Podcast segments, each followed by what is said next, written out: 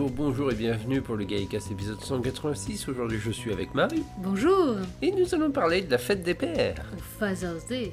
Voilà. Mais d'abord les news.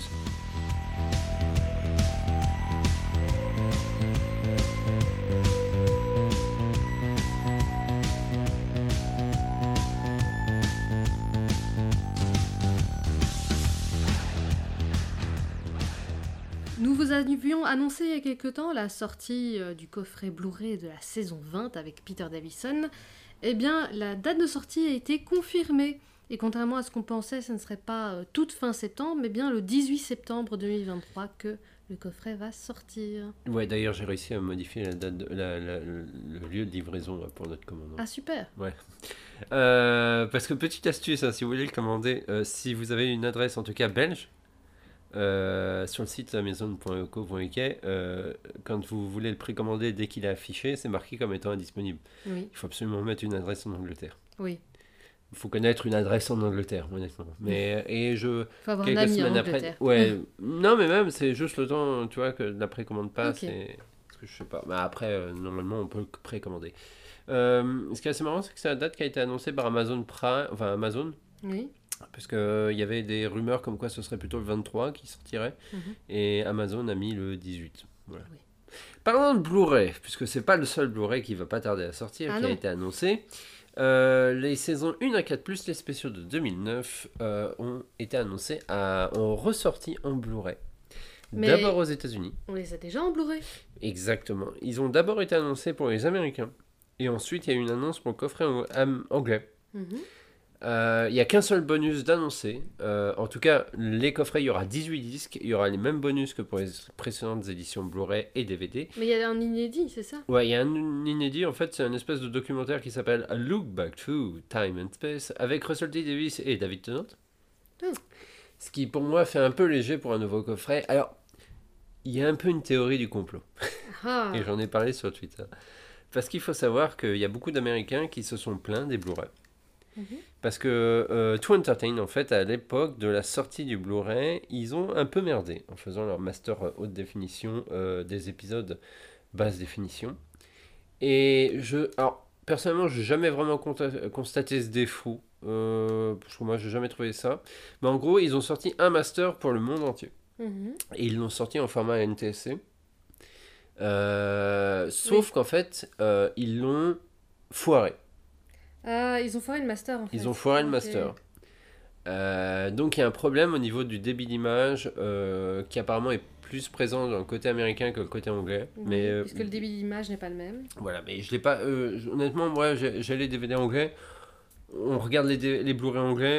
Est-ce que ça te choque? Pas spécialement. Non. Donc Après, c'est pas de la Full HD, mais enfin, ça n'a pas été fou- filmé Ça n'a pas été HD, filmé en HD, donc effectivement. Et apparemment, c'est quand même assez visible sur les spéciaux de 2009. Euh, c'est super technique en fait le problème. Mais en tout cas, je vois qu'il y a beaucoup d'Américains qui se plaignent en tout cas de ça.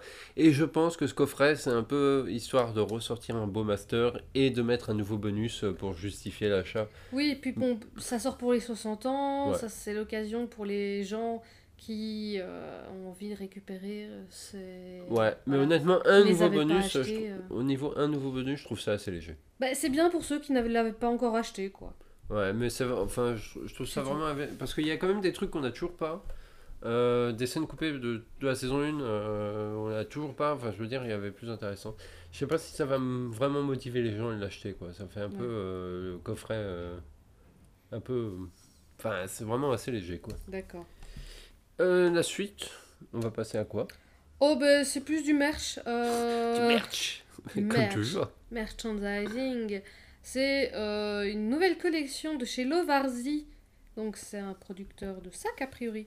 Euh, oui, ils font un peu de tout. Ils font un peu font tout. Ah, ouais, non, non, non, en fait, c'est- oui, non, en fait, c'est spécialisé Doctor Who, j'ai rien dit. Mais pas que, hein, ils font aussi un peu de tout. Ok, ouais, y d'accord. Bon, en l'occurrence, euh, Lovarzi euh, a créé une euh, nouvelle collection euh, de sacs, notamment des tote bags qui, sont, qui ont l'air vraiment très chouettes. Euh, et aussi de sacs, euh, je vois pas pour des laptops ou euh, des petits sacs à main, plus pour femmes. J'aime bien les, les tote bags. Les tote bags, ils sont Je trouve ouais. joli, hein, les tote Voilà. bags. A priori, notamment le laptop avec les petits motifs tardifs, il brillerait dans le noir. Waouh. Waouh, ouais, clairement. Mais et ce qui est bien, c'est que dans le set de tote bag, euh, il y en a pour tous les goûts, puisque. Euh, comment. Ah, il y en a trois en fait. Il y en a trois avec euh, trois euh, designs différents. Euh, donc nous avons, si ma- l'image veut bien charger, parce que sinon je ne peux pas vous dire. Il y en a un où c'est Tenant Donna, Davros et des Daleks. Finale de la saison 4. Voilà. Ensuite, il y en a un, c'est tout plein de Tardis de couleurs différentes. À la limite, c'est le moins fun. Et un que j'aime beaucoup, c'est euh, le quatrième docteur, K9 et Lila. C'est très rare de voir Lila dans ce genre de, de, de, de- merch, donc euh, c'est cool, quoi. Ouais, c'est vrai, mais en fait, pas tant que ça. Ah bon? Ouais, Lila est quand même souvent mise en avant. Ah, ah, tiens, détail Moins que marrant. Sarah Jane, quand Ouais, même. mais détail marrant. Euh, Tu sais qu'en ce moment, je regarde de- du côté Italie pour Doctor Who. Oui. Et il y a, pour la diffusion dans les années fin 80, euh, enfin milieu des années 80 même plutôt, Mhm. euh, ils ont diffusé à peu près les mêmes histoires de Tom Baker que nous on a eu en France. Sauf Mhm. que eux, ils ont pris The Sontaran Experiment. Et dans les articles de presse euh, qui faisaient la promotion de la série, ils faisaient apparaître Lila. Ah oui. Il n'y a Bah pas oui, un seul mais- épisode de Lila dans ce qu'ils J'ai ont envie de diffusé. dire, c'est- c'est- ça me semble cohérent avec l'Italie. Oui, Ouais, il faut. Si, enfin, euh, c'est c'est pas pour critiquer les Italiens, mais il faut toujours une belle nana euh, en couverture, même si elle n'existe pas, pour euh, vendre le truc, quoi. et ça c'est vrai en plus. Ouais, non, Euh, c'est a- vrai. Et Lila. Lila avait le bon, euh, le, le bon profil, on va dire, pour faire office de. Voilà. Effectivement. Bref. Euh, dernière news, euh, c'est la sortie d'un espèce de fanzine euh, qui s'appelle Evolution of the Toy Dalek. Mhm. Euh, c'est un, c'est gratuit et c'est disponible sur un site euh, qui s'appelle 70. Et en fait, c'est euh, Alex Torer qui a compilé. euh, c'est Alex Torer Ouais, je crois. Euh, qui a compilé en fait tous les jouets d'Alec qui existent depuis les années 60 jusqu'à maintenant. D'accord. C'est gratuit, c'est bien. Ah, c'est la mise en page est professionnelle, c'est quand même sympa à lire et ça se lit gratuitement. Hmm. voilà. Euh, et c'est à peu près tout ce qu'il y a à dire sur les news, hein, puisqu'il n'y a, rien grand chose de plus. Voilà, en fait, bah, hein. j'étais en train de jeter un œil au truc le Varzi. On ne peut plus acheter le pull du cinquième docteur. Mais je crois que c'était celui-là qu'on avait. Bah oui, c'est celui-là qu'on avait acheté. Maintenant que je vois le logo, c'est celui-là. Parce qu'en fait, euh, malheureusement, notre pull du cinquième docteur est décédé récemment. Ah, un peu trop de lavage. Un peu trop de la... Oui, je l'ai beaucoup porté. Ouais. Je l'ai vraiment beaucoup, beaucoup porté. Mais en fait, c'est dommage parce qu'en fait, c'est là qu'on voit qu'en fait, bah, niveau qualité. euh, Non, la qualité n'était pas top parce qu'en fait, ils avaient utilisé plusieurs laines euh, pour faire notamment le col. ouais. Et l'une des laines, l'une de, tout- de toutes les laines qui s'est voilà, c'est détendue par rapport aux autres en fait. Mhm. Toutes les, aucune, les autres n'ont pas bougé, mais il y en a une qui est extrêmement détendue et du coup ça fait, enfin c'est très moche. Mais par contre, je, je vois qu'ils ont pas mal d'autres euh, trucs. euh, je veux dire, la, la- la- la- l'écharpe de Jodie Whittaker, ah, ça j'aimerais bien l'avoir, tiens. Ouais. Euh, et j'ai vu aussi un truc. euh, c'est c'est précis, en fait, je ne savais pas. Je pensais que c'était une, une création pour la série Good Omens, en fait, cette. euh, et, cette euh, comment. La cravate de Tom La cravate, euh, en fait, c'est la cravate qui reprend le, le, le motif de l'écharpe de Tom Baker. Et c'est la cravate que porte Newt pendant toute la saison 1 de Good Omens. Oui. Et je ne savais pas en fait que c'est. Je pensais que c'était juste une blague euh, de- des- des costumiers. Non, en fait, cette cravate existe vraiment, on s'est l'acheter. Donc voilà, c'est- c'est- c'est. Mais sinon, oui, non. Il y a aussi le. Comment Le parapluie du, du 7ème Docteur. Il est encore disponible. Et il est encore dispo, oui. Ah, je l'achèterais bien. 50 euros. Je 50 livres, pardon. Je l'achèterais bien. Il n'est pas d'une qualité super robuste. Mais de toute façon, Ah, en fait. pour faire, la, pour faire la- un cosplay, c'est. Ouais, il faut dire, tu vas ouais. pas lui- En fait, ma grosse erreur avec euh, le jumper de, De Peter Davison. Peter Davison, c'est de l'avoir beaucoup porté. Ouais, mais. en, comme un vrai comme- vêtement. bah, il euh, fait sympa comme pull. il était sympa, il était chaud, il était très confortable. euh, je suis vraiment. C'est pour ça que je suis vachement déçue. Ouais. Mais bon. Mais le parapluie de, en fait, de, de Sylvester McCoy, c'est un gros problème. Et toutes les rép- répliques, répliques de fans que je connais, en tout cas que j'ai vu passer, euh, en fait, il est, la poignée est super fragile Ah à un endroit. Et ce qui fait que c'est pas le genre de parapluie que normalement tu dois utiliser pour tous les jours. quoi. Voilà, c'est c'est du cosplay. C'est du cosplay. ouais. On va passer à l'épisode maintenant? Oui.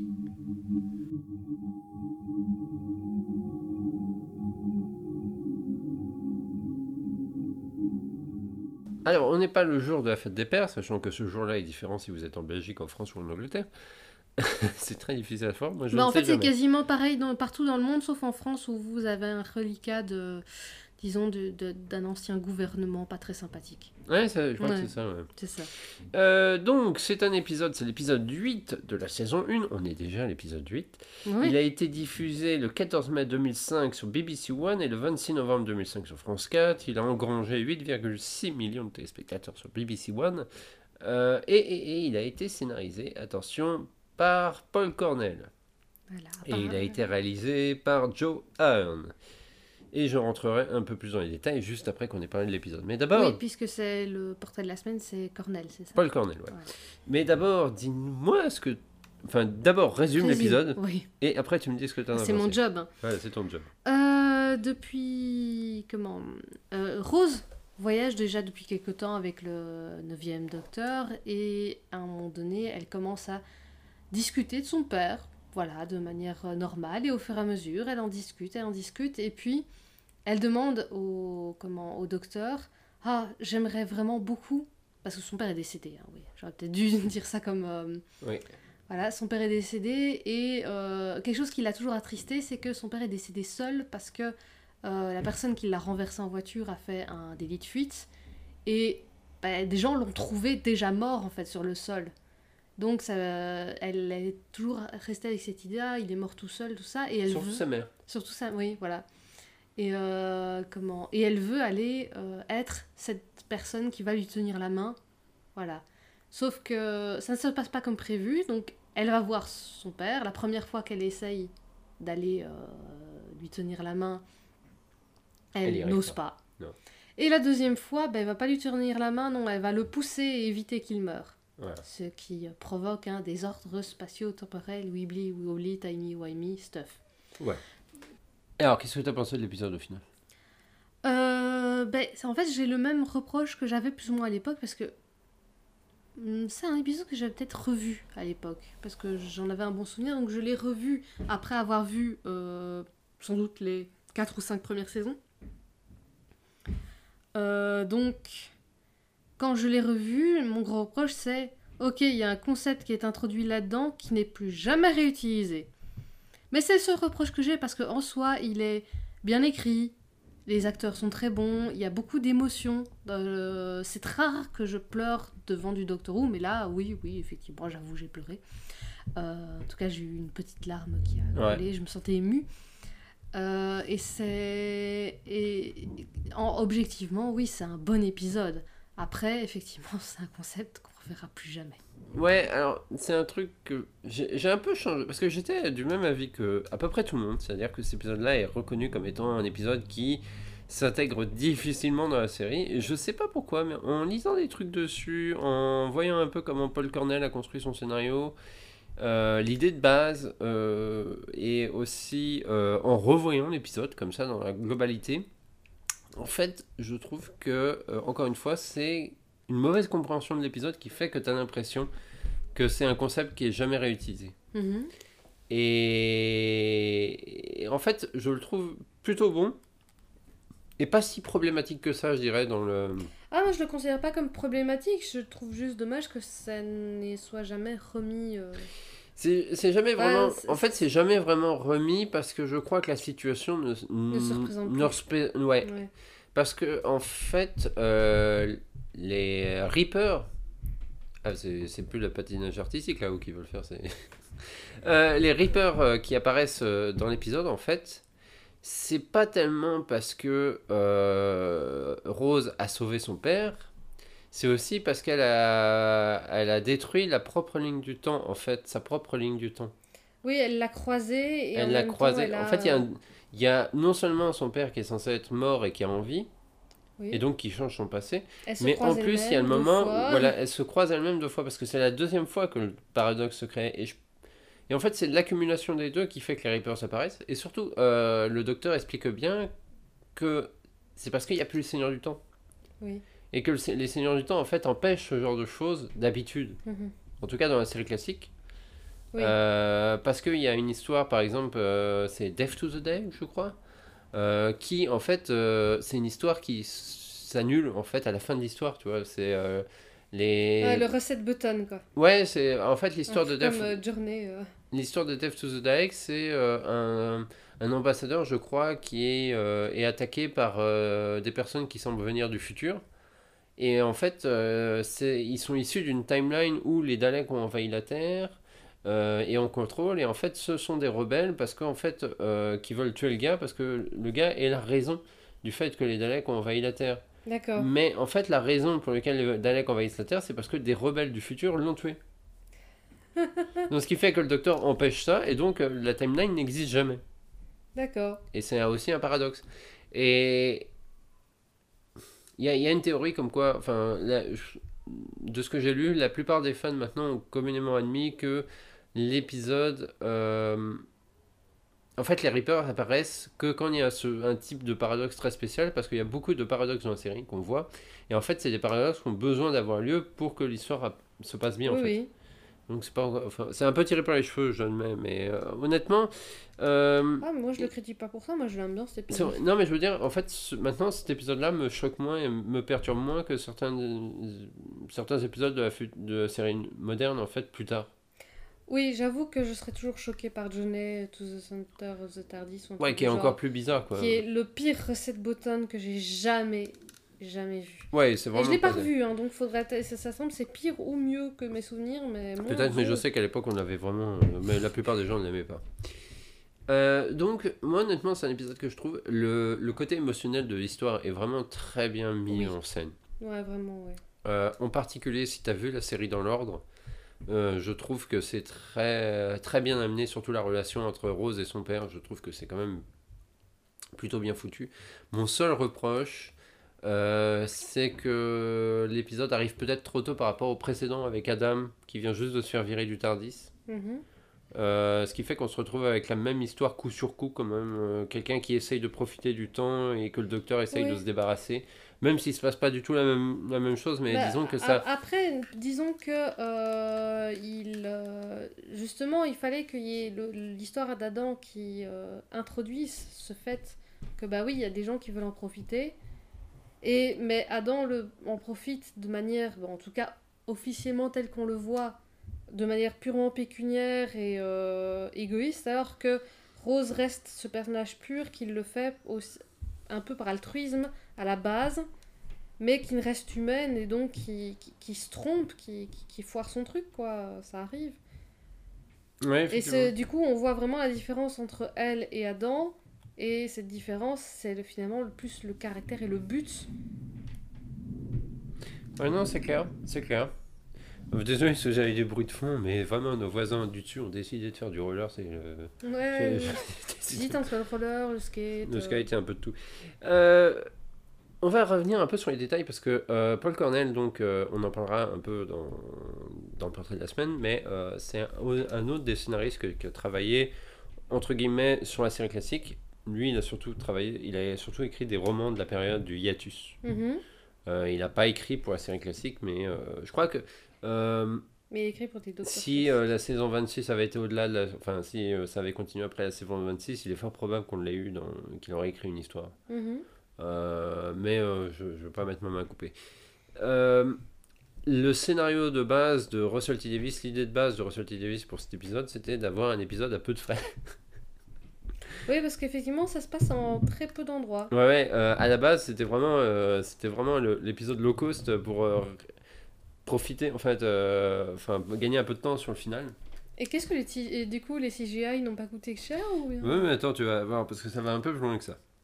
Euh, en fait, l'épisode a été tourné en même euh, pour gagner du temps sur la production du final, puisque ça a permis de retravailler les décors, tout ça. Mhm. Ah non, c'est Boomtown, désolé. attends, attends, attends, j'ai un doute. J'ai un doute. J'ai un doute. Euh... Voilà, j'ai un gros doute. Mais en tout cas, si, si, il a été quand même été conçu pour ça. Il a surtout été tourné avant l'épisode précédent, euh, dans la chronologie. D'accord. Euh, et euh, tiens, une des choses que j'ai pas dit dans le précédent épisode, mais en fait, euh, c'est à partir de cet épisode-là que la situation va s'a- s'aggraver en fait pour Christopher Eccleston. Parce que son grand-père ou son père, je ne sais plus exactement, va tomber malade Mhm. et apparemment va être à l'hôpital à ce moment-là. D'accord. Euh, donc ils avaient euh, organisé le tournage pour lui permettre d'aller à l'hôpital les week-ends, enfin en dehors de, de- quand ils n'avaient plus besoin de lui. Mhm. Ils avaient même prévu de le faire disparaître plus tôt dans l'histoire euh, pour le, expliquer le fait que le docteur, euh, enfin pour permettre à Christopher Eccleston d'être auprès de sa famille. Oui, Et il y a une justification. Et d'ailleurs c'est vrai qu'à un moment il disparaît. il disparaît, ouais. Il y a une partie, partie d'épisode, il n'est pas là. Voilà, et il disparaît. Et euh, il y avait, euh, il y avait, voilà, il y avait, du. Et c'était pas d'ailleurs la, la, la seule personne qui avait des problèmes, parce que Billy Piper avait aussi des problèmes face à son divorce à ce Oui. moment-là. Qui plus est, euh, pendant le tournage, parce que le tournage s'est principalement passé euh, en, dans une église, Mhm. Les acteurs sont tombés malades. Parce Ils ont eu froid. Ah bah oui, bah, c'est classique dans une église. Hein. Euh, donc, euh, et Christopher Eccleston a attrapé la grippe pendant Ah, le tournage. Donc c'est vraiment l'épisode de merde pour eux. Mais je crois que c'est un de ses épis- épisodes préférés quand même. Je, je crois me rappeler que pour Billy Piper et Christopher Eccleston, c'est un de leurs épisodes préférés. Voilà, peut-être les conditions pendant lesquelles ça s'est passé n'étaient pas bien, mais il le trouvait p- bien comme Voilà. épisode, c'est ça, ouais. Alors en tout cas, l'idée de base du scénario de Russell T. Davis, quand il a donné son idée à Paul Cornell, euh, en fait, euh, la mort de Pete devait être racontée par tout un tas de personnes proches de la famille de Rose, donc des amis de Jackie, Mhm. mais à chaque fois euh, sous une autre version. Oui, Ça devait jamais être la même version. et à chaque fois, et c'était un puzzle finalement. Ouais, et en fait, bah, le, le docteur décidait de- d'aller dans le passé lui-même pour comprendre ce qui se passait. Oui. Et alors, c'était un peu flou, mais en fait, à la fin, il devait se retrouver dans un pub. Et grosso modo, en fait, le, le lieu devait euh, remonter le temps, mais les décorations, en fait, devaient changer au- comme s'il remontait le temps. oui. En fait, c'est un peu compliqué à dire en français, en fait. Oui, la dire. phrase est très claire en anglais, mais alors racontée en français, c'est l'intérieur du pub qui remonte le temps, mais la déco change, en fait. Ouais. Et euh, ça se passait. Et je crois qu'il y avait même une histoire. Alors, j'ai peut-être un doute, je vais relire. euh, Vous, saurez, vous le saurez dans le prochain Gaïcast si je me suis trompé, si c'est pour cette histoire-là. Mais apparemment, il devait y avoir une histoire où, en fait, le docteur avait créé Rose sous forme d'expérience pour créer le meilleur compagnon. Le compagnon parfait. Je te jure que c'est vrai. Wow. ça, je suis contente qu'il l'ait pas laissé. Là, ils ne l'ont pas mis. Parce que ça faisait vraiment passer le docteur pour un connard. oui, quand même, ouais. Mais en tout cas, le, le scénario de base. Et euh, bah, la production euh, et surtout euh, John Tranter a poussé en fait euh, Russell T Davis à, à rajouter un monstre. Parce qu'au moment où ils ont pitché ça, en fait, il n'y avait pas beaucoup de monstres dans la nouvelle série.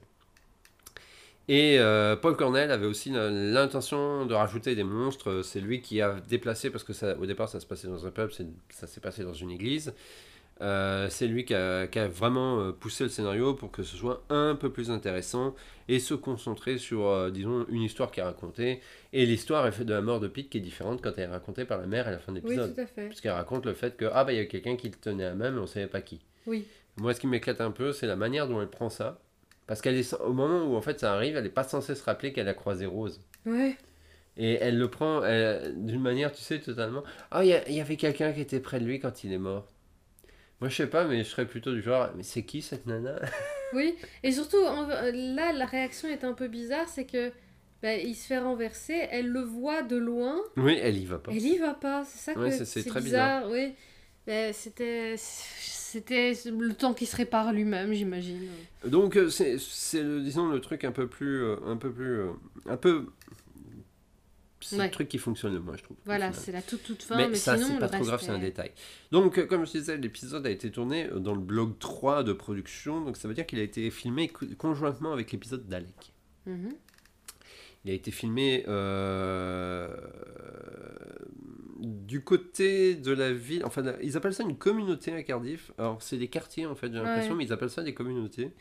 Euh, à Grandstone, en fait. Euh, donc, ils ont à peu près tourné au même endroit dans les rues avoisinantes, ce soit le parc, tout ça. Mhm. Ils ont dû juste maquiller ça pour que ça ressemble à une, des rues de Londres des années 80. Ouais. 90 même, je crois, D'accord. 80 90. Donc ils ont et apparemment ils n'ont pas eu beaucoup à maquiller quoi parce que ça faisait déjà. Euh, et, euh, et le tournage en fait s'est passé assez rapidement. Ils ont filmé la dernière partie en studio. La scène de mariage est tournée dans, dans une salle euh, aussi euh, du côté de Grangestone. Et euh, bon, sinon, au, ni- au niveau du tournage, à part Christopher Eccleston qui est tombé malade, il n'y a pas grand chose à tourner, euh, à raconter en fait, je veux dire, parce que Ouais. grosso modo, il, il s'est passé. Il y a un détail qui a été supprimé du scénario, et euh, c'est plutôt positif.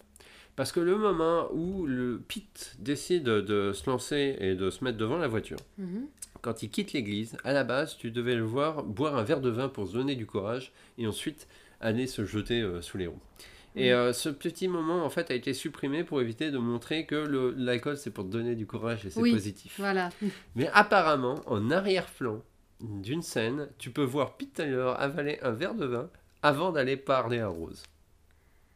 Ah, possible, oui. oui. Je l'ai pas vu.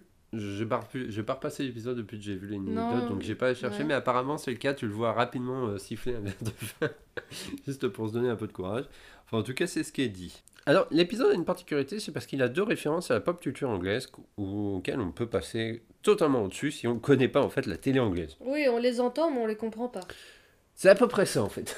Sachant que la première, à la rigueur, tu peux la capter, mais alors la seconde, quand je vais te la dire, tu vas te dire Ah ouais Alors la première, c'est que euh, quand euh, Rose se retrouve avec Pete dans l'appartement, elle l'appelle Dale Boy, oui. euh, en référence au fait qu'il a été un espèce de vendeur ambulant qui saute sur toutes les occasions en vendant des, des boissons énergisantes, ce genre de choses. Mhm.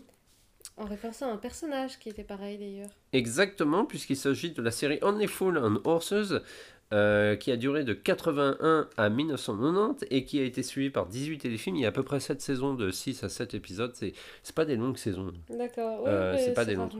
Mais ça fait, en fait, ça, quand tu regardes les épisodes, c'est un peu un effet soap. Alors, je dois bien préciser que ni toi ni moi n'avons regardé cette série pour l'instant. Non, on a vu juste des extraits. Ouais, ça c'est le genre de truc, c'est du truc qu'on n'a pas encore goûté chez les Anglais. Et pourtant, Dieu sait que dans les CX, il y a des coffrets de, de Oui. Horses. Je pense que c'est parce qu'on le voit à chaque fois qu'on se dit ouais bon. Ouais, un jour on le fera quand même. Mais euh, c'est un humour un peu spécial. Enfin, c'est pas un humour un peu spécial, mais euh, ça fait un peu soap, ça fait un peu Coronation Street, tout ça. En tout cas, Oui. Del Boy, euh, c'est en fait le surnom d'un personnage qui est joué par David Jason. Il s'agit de Derek Edward Trotter. Et c'est un vendeur euh, de, de tout. En fait, de tout et rien, euh, qui veut devenir, qui veut faire fortune, mais qui n'y arrive jamais. Ouais, les petits arnaqueurs quoi.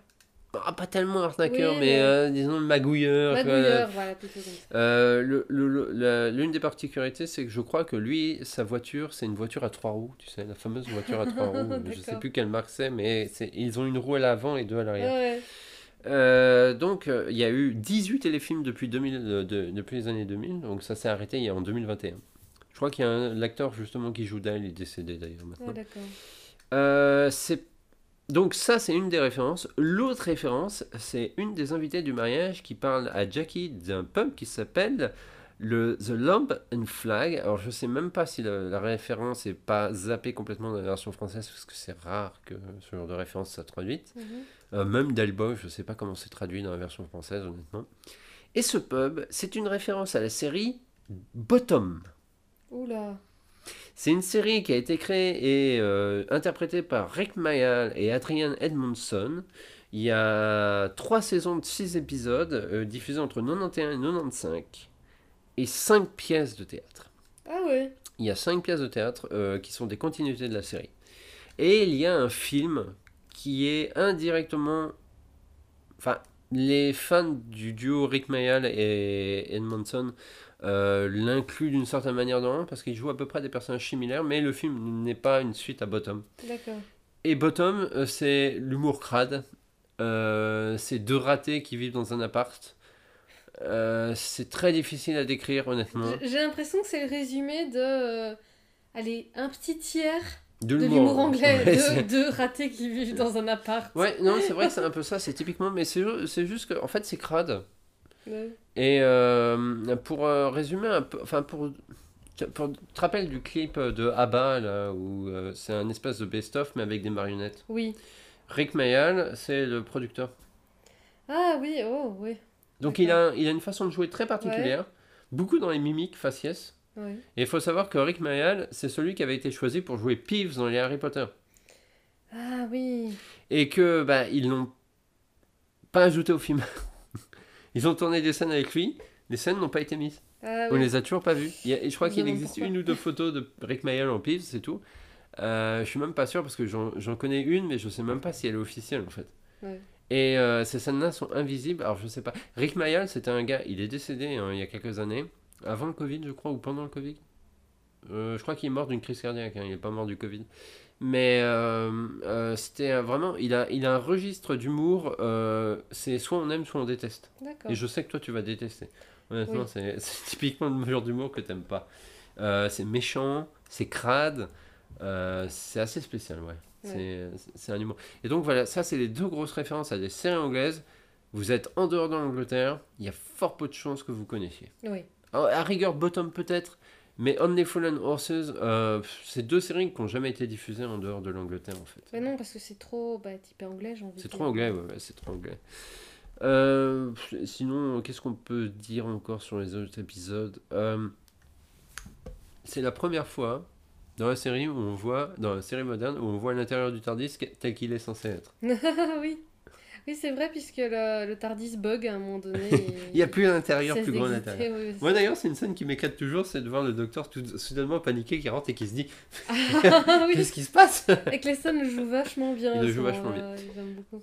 Euh, J'adore en fait, la- vraiment, il y a une véritable alchimie. C'est là qu'on voit l'alchimie entre Christopher Eccleston et Billy Piper. Oui, Euh, en particulier du moment où ils s'engueulent dans l'appartement. Et euh, Rose dit euh, De toute façon, vous allez revenir, tout ça. Et au justement où il revient après, et puis qu'elle est toute contente en disant Ouais, j'avais raison, mais en fait, non, c'est parce qu'il y a des monstres qui, qui vont Oui. arriver, quoi. Parce que je pense que le docteur il se serait vraiment tiré en plus. hein. Ah, c'est possible qu'il se soit serait tiré. Il, ouais. il l'aurait vraiment laissé dans les années 80. euh, Débrouille-toi. Euh, non, mais moi je trouve que c'est un super bon épisode euh, qui mérite d'être vu. Euh, le côté, euh, ouais, il rentre pas dans la timeline, enfin il est bizarre. C'est pas très grave. C'est-. Honnêtement, c'est pas très grave parce qu'il fonctionne, je trouve. Oui. Il fonctionne vraiment très bien. Et les Reapers, bah, ça, ça aurait pu être pire parce que au départ, il devait avoir l'apparence de moine cagoulé. Comme la mort, en fait, euh, Oui. représentation classique. Au final, c'est un mélange avec une espèce de requin, scorpion. La queue est en forme de, de faux. Ah oui, c'est vrai, oui. Donc euh, il y a un peu un mélange. Et d'ailleurs, euh, cet épisode-là a fait exploser le budget à cause des images de synthèse. Donc ça devait être un épisode qui devait pas coûter cher et finalement, bah, ça a été tout le contraire. Merci John Tranter, merci John, Paul Cornell. Je pense que c'est à peu près tout ce qu'on a à dire sur l'épisode. Oui, on peut Euh, passer au on va portrait de la passer au si portrait de la semaine. Oui, oui, c'est ça, c'est ce qu'on va faire, qui sera sur Paul Cornell.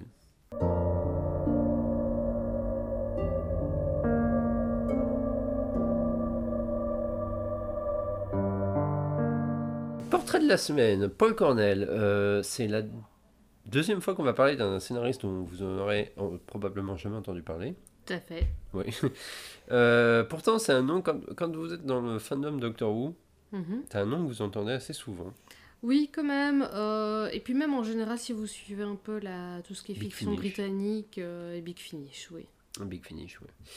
Alors, il est né le 18 juin 1967, il est bien sûr britannique. C'est normal. Et il a écrit beaucoup pour la télé, jamais pour la série classique en fait.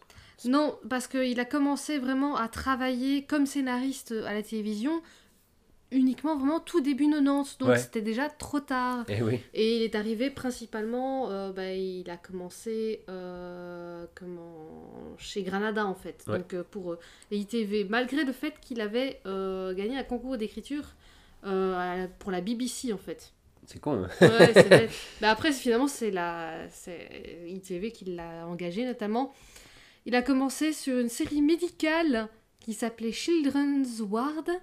Donc, c'est une série qui euh, mettait en scène des enfants qui euh, vivaient dans un hôpital. enfin, Pour enfants. pour enfants, voilà, qui passaient, en tout cas dans cet hôpital pour enfants, euh, considéré comme un excellent drame pour enfants. Tu crois que c'est la version enfant de Only One I Know Non, parce que c'est vraiment un drame, c'est pas une comédie. Ouais, c'est un drame. C'est- une histoire dramatique et, bah, à ton avis, qui est le producteur de cette série Ah, il y a trois lettres. Ouais, John Nathan Turner. non, c'était Russell T. Davis. J'étais pas loin. C'était pas loin, ouais. Il y a certaines lettres comme. voilà. Euh, ouais, donc il a surtout œuvré pour ITV en fait au final. D'ailleurs, il est resté coincé parfois un petit peu sur des séries médicales. Oui, c'est ce que j'ai vu. Ouais, notamment Casualty, Old City et Doctors. Et puis finalement, euh, il a fait d'autres, euh, il a fait d'autres choses. hein. Oui, il a fait d'autres choses. Euh, pour Doctor Who, en fait, il a surtout écrit dans les Virgin New Adventures. Oui. Alors, Virgin New Adventures, c'était une série, une collection de livres édités par Virgin Publishing. Mhm. Je porte bien son nom, c'est pour ça qu'on les appelle Virgin. Et ce sont de nouvelles aventures, mais il n'y a pas, il a pas le huitième Docteur, je crois, dans ces bouquins-là. C'est du 1 au 7. Parce que ce qui va se passer après, c'est que la BBC va retirer la licence à Virgin et va éditer euh, ses propres romans. Oui, à partir du, du, du 96. En fait. Voilà, après Euh, 96, ils vont éditer leur premier roman et ça va devenir les Pass, euh, Pass BBC Adventure. Ouais. Et les 8 BBC Adventure, je crois, Mhm. j'ai un doute sur le nom, mais en tout cas, il y aura une collection de, de romans avec le 8 Docteur et une collection de romans avec euh, les Docteurs de 1 à 7. Oui. Et- Oui, en fait, euh, les Missing sont encore chez Virgin. Oui. Euh, et ça date, euh, bah, par exemple, le Virgin qu'il a écrit, il date de 94, 94, pardon, Ouais. avec le cinquième Docteur. Donc, avant les aventures du huitième Docteur. En fait, la BBC reprend toute la licence après le, Ah, après le téléfilm. téléfilm, quoi. Ouais. Euh, ce qui Euh, sera critiqué d'ailleurs à l'époque parce qu'il y en a fait. beaucoup qui trouvent que les bouquins sont moins bons et qui préfèrent beaucoup les Les Virgin. Virgin, ouais. Il y a une raison à ça, c'est dans les Virgin qu'il y a eu. Euh, bah, Ellen Barrow, j'imagine. Bah oui. Bah, tout ce qui concerne le... tout le lore qui avait été inventé par... euh, Ah oui, oui, moi aussi j'ai oublié son nom. Le Cartmel. Andrew Voilà. Cartmel, voilà. Ouais, c'est vrai que ce sera développé là-dessus. voilà. Alors, euh, Euh, c'était aussi c'était un fan de Doctor Who à la base et en fait il a fait ses premières âmes en écrivant de la fanfiction Doctor Who dans des fanzines. ouais, comme La- beaucoup. voilà, la fanfiction est tout à fait légitime. Je me demande d'ailleurs si tu n'en aurais pas un, parce que je sais que tu as plusieurs fanzines ah, j'ai plusieurs fanzines, mais bon. Faudrait euh, regarder. Parfois, ils ne, portent, ils ne mettaient pas sur leur vrai nom non plus. Ouais, hein. c'est vrai. Donc, euh, c'est difficile à savoir. Je veux dire, c'est pas aussi facile qu'un fan comme Peter Capaldi qui écrivait de manière très, très, très euh, euh, vocale, non, plutôt scriptale, du coup, j'ai mis ici. En signant Peter Capaldi, entre parenthèses, le futur, do- futur docteur et je vous emmerde tous. c'est un peu ça. ouais. Oui, c'est un peu ça. Euh, donc il a écrit euh, chez Virgin New Adventure Time Rim, un des morceaux euh, qui s'appelle Revelation, Love and War, No Future, Human Nature et Oui. Happy Ending. Human Nature. Human Nature qui Ouais. sera adapté durant la saison 3 tout à par. Russell T. Davis aussi. Euh, ça deviendra le double épisode avec Human la famille Nature, de sang. famille de sang. Family of Blood. en anglais.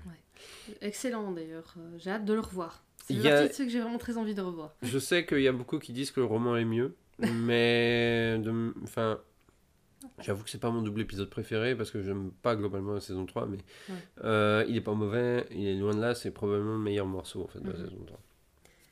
Euh, Or, Doctor Who, il n'a pas écrit que pour euh, l'Angleterre, hein, puisqu'il a écrit aussi pour les États-Unis, notamment la série rivale de Sherlock BBC, Elementary. Elementar, il a écrit un épisode. Un épisode, voilà. il a ça. écrit un épisode. Et il a écrit euh, euh, pour Marvel et DC aussi. Ouais. Dans- Beaucoup pour de des comics, en fait, il a écrit voilà. beaucoup de comics avec les X-Men, euh, Ouais. tout. J'ai regardé. Je, on va pas faire la liste des comics. X-Men parce qu'honnêtement, euh, c'est de numéro un tel à numéro un tel. Voilà. Et il a épousé euh, bah, une scénariste de Big Finish. oui, Parce que pourquoi pas pour le coup, oui. Elle Et- s'appelle. Euh... Oh man, c'est pas marqué. Ah zut, j'étais dessus tout à J'étais l'heure. dessus aussi, euh, j'ai oublié son nom. Ouais. Bon. Enfin, en tout cas, on va repasser un peu sur les bouquins parce que euh, il, a, il a écrit. Caroline Simcox. Voilà, c'est ça. Ouais, toi tu l'as retrouvé.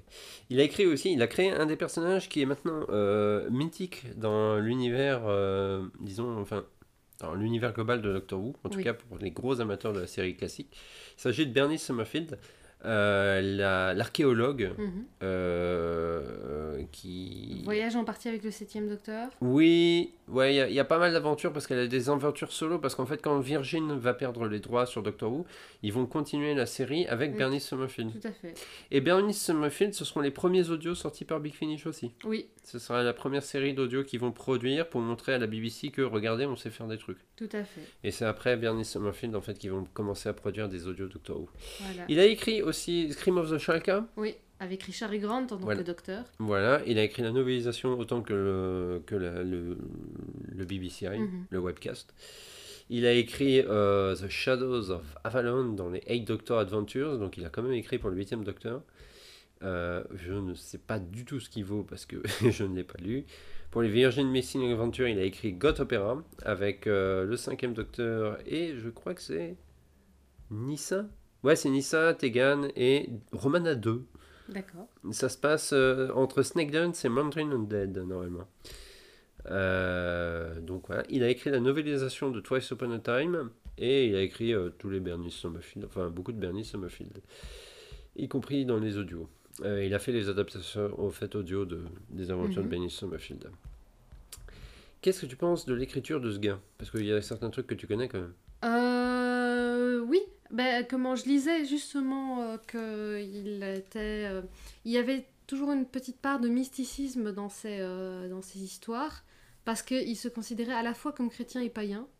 Ouais, c'est marrant ça. C'est marrant, oui. Mais du coup, mais dans le sens, pas athée, dans le sens, il avait toujours l'impression qu'il y avait une quelque chose. Hmm. Il ne savait peut-être pas juste mettre le doigt où était ce quelque chose. Oui, l'agnostique alors. Voilà, ah, c'est difficile à savoir. Euh, parce qu'il a quand même des croyances. Ah ouais. Voilà. Et c'est aussi. euh, et apparemment, ça se ressentirait dans euh, ses- son écriture. Et c'est vrai que bah, là, déjà, il a modifié le. Pour euh, Father's Day, il a modifié le, le lieu en Dans une église. Voilà, en tant que lieu ancien, du coup protecteur. Ouais. Parce que l'église fait office de protection dans cette histoire, quand on y pense. Euh, si on regarde euh, Family, of Blood, euh, j'ai souvenir qu'il y avait quand même un petit sous-texte religieux à un moment donné. Très léger. Très léger parce que je suis en train Ah. de me refaire les doubles épisodes euh, dans, dans la tête. Je, je suis doué. Non, mais globalement, parce que en fait, il y a des épisodes que j'ai revus quand même assez souvent de la saison 3 alors que je l'aime pas tellement. Et il y a rien qui. m- Il y a rien qui te vient. C'est peut-être la manière dont la famille en fait réagit. C'est peut-être ça, oui. En fait, c'est- c'est- c'est c'est pas, c'est pas fondamentalement chrétien ou fondamentalement païen, c'est juste le côté. Euh, bah, J'imagine qu'en tant que croyant, il présente des personnages qui sont croyants. Ouais, peut-être. C'est plutôt dans ce sens-là, quoi. Peut-être. Enfin, euh, j'avoue que là, euh, pour la nature, oui. euh, je. Faudrait voir dans le roman en fait. Et finalement, dans Father's Day, euh, les personnages font finalement une acte, un acte de foi envers le docteur. Docteur qui se présente un peu comme Le sur la chair de vérité, un peu comme le, Oui, en plus, il fait le son- sauveur, le prêtre, le, tout, ce que, tout ce que vous voulez. c'est Il fait son discours euh, comme euh, le... Ouais, ouais, il monte euh, effectivement dans... Comment on appelle ça déjà? La chair de vérité. La chair de vérité, oui, pour, faire, pour dire à tout le monde, vous voyez cette clé? Vous en approchez pas. Mais euh, ouais, ouais, effectivement, il y a, y a un peu ce côté... Ouais, c'est- Tiens, il y a un truc que j'ai pas dit, d'ailleurs. Euh, cet épisode-là, en le revoyant, il m'a fait penser en fait à un, à un scénario de... Mince. On en a parlé en plus. Euh, celui qui a écrit Shining... euh, Ah, Kubrick? Non, King, Stephen, Stephen, King. Voilà. Parce qu'en fait, ça m'a fait penser en fait à un téléfilm euh, que 4 heures, si vous avez été gamin dans les années 90, fin 90, début 2000, vous l'avez forcément vu à la télé en France sur M6. Il s'agit des Langoliers. Alors, les Langoliers, Oui, en oui, fait, c'est une euh, histoire de voyage dans le temps. On, on a le bouquin euh, à la bibliothèque maintenant que j'y pense. C'est vrai? Ah ouais. Ah, c'est marrant. J'aimerais bien lire le bouquin Ah en- bah, te par curiosité. euh. En plus, c'est un, un des cours. Ouais. C'est un des assez courts. Ouais, j'aimerais bien le lire pour voir, parce que pour comparer au téléfilm. Ouais. Puisque dans, dans cette histoire, en fait, c'est des passagers d'un avion se, réveillent, tout le monde a disparu dans l'avion. Euh, il reste juste l'un des copilotes. En fait, ils se sont aperçus que c'est, ils dormaient tous au moment où ça arrivait. Mhm. Et quand ils atterrissent à l'aéroport, il n'y a plus rien. Euh, Il n'y a, personne, il y a, tout le monde a disparu, tout ça. Il n'y a plus absolument rien. Et rien n'a de goût, euh, tout ça. Euh, Il n'y a, a que quand ça, tu le mets dans l'avion que ça a du goût. Et en fait, euh, au bout d'un moment, ils entendent du bruit euh, euh, constamment, en fait, comme un crissement, comme euh, enfin, un crépitement. Et tu as des créatures euh, qui sont dégueulasses dans le téléfilm. Ça ressemble à des boules avec une bouche triangulaire, euh, avec des dents qui tournent comme une scie sauteuse. Ok. Et euh, très bizarre hein, le design. Et euh, c'est en fait, ils bouffent tout. Ok. Et en fait, c'est une vision du voyage dans le temps très bizarre. Mais vraiment très bizarre. Parce que, en fait, c'est. C'est comme si ces personnes-là étaient sorties hors du temps, étaient remontées dans le temps, et en fait, il n'y a rien. Et en fait, t'as ces créatures-là qui viennent bouffer tout ça, tout ce qui, tout ce qui est sorti hors du temps. D'accord. Et, et je viens sont repenser, c'est nettoyés que... en fait. Voilà, c'est nettoyé, et c'est vrai que les Reapers font un peu ça, quoi. Ouais, c'est des nettoyeurs. C'est ça. Et euh, le, le téléfilm, moi je l'aime bien parce que c'est drôle, mais il est long parce qu'il est en deux parties. Mais honnêtement, euh, c'est une catastrophe un peu à regarder. quoi. C'est pas, pas un chef-d'œuvre. hein. C'est vraiment le truc que tu regardais quand tu avais 10 ans et que ça passait à la télé et que tu restais jusqu'à tard le soir. Quoi. Ouais. Euh, moi j'aime bien son écriture. J'ai pas encore assez lu vraiment pour juger, mais en tout cas j'aime bien Scream of the Shalka. Euh, j'aime bien cet épisode de la Father Day. Human Nature, ouais, c'est pas mon préféré, mais c'est vrai qu'il est bien parce qu'il y a une bonne écriture. Euh, il y a une bonne évolution du docteur, tout ça. Euh, surtout Martha, en fait, qui en prend plein la Oui. gueule dans cette histoire. en. Euh, la pauvre. De toute façon, globalement, la saison 3, euh, c'est pour la gueule de Martha. J'aimerais bien lire ce qu'il a écrit en roman pour me donner une meilleure idée de ce qu'il est capable de faire parce que je trouve en fait que les épisodes c'est son idée mais pas assez distillé quoi tu sais Oui. un peu un peu vu Non, je vois ce que tu veux dire. euh, c'est l'idée, mais du coup qui a été euh, pressurisée et dont on a gardé le, que le principal que quoi. le Et je principal pense et que la son écrit- a été jetée. quoi. Ouais, je pense que son écriture est vraiment très bonne. Je dis pas des audios parce que les audios qu'il a écrits pour Big Finish, j'en ai écouté aucun. Ouais, non, Euh, non plus. ça fait partie de ceux que j'ai pas. Enfin, il y en Il a avait pas fait un Unbound? Non. Ah non, non, lui. non, non. Euh, mais il a écrit 100, le centième. Ouais, non, je l'ai pas, je écouté. Ça non. fait partie de ceux que j'ai pas écouté, donc euh, peut-être euh, ça donnera une meilleure idée. Mais en roman, je trouve, je pense que c'est un gars qui a vraiment une patte en écriture euh, particulière et qui. Seasons of Fear, je pense que je l'ai écouté, mais c'était il y a très longtemps. Ah, non, j'ai Moi, un ça me dit rien, J'ai un doute. Love and War. Love and War, c'est l'adaptation en fait de de- d'un de ses romans. Mais le- en fait, le- je pense que Love and War, je l'ai. C'est juste que je l'ai peut-être pas écouté. Je sais plus. Ah, je suis pas sûr. En tout cas, on verra, on vous tiendra au courant si jamais on écoute du Paul Cornell d'ici là. Sachant qu'en plus, les Virgin New euh, Books euh, sont super durs à avoir maintenant. Oui. Euh, parce qu'ils sont très recherchés. Il y a des gens qui les vendent sur internet de temps en temps, mais ils sont quand même euh, enfin, souvent chers. quoi. Et Long Barrow, c'est même pas la peine d'essayer de le trouver. c'est vraiment le saint graal en fait du fan de la série classique. Ouais. Celui, euh, enfin, ce type de fan qui ne jure que par Long Barrow et qui Mhm. crache sur euh, en général, Ah, ça. malheureusement. Euh, je pense que c'est à peu près tout ce qu'on pouvait dire sur Paul Cornell. Ce serait bien si on, on avait vu et lu plus de choses de lui pour pouvoir en parler. Euh, parce que grosso modo, dans la série classique, qu'on n'a que Father's Day et Human Nature pour vraiment juger. Mhm. Ce qui est dommage. On va se dire à prochain Guycast qui Ah sera oui. sur le prochain épisode.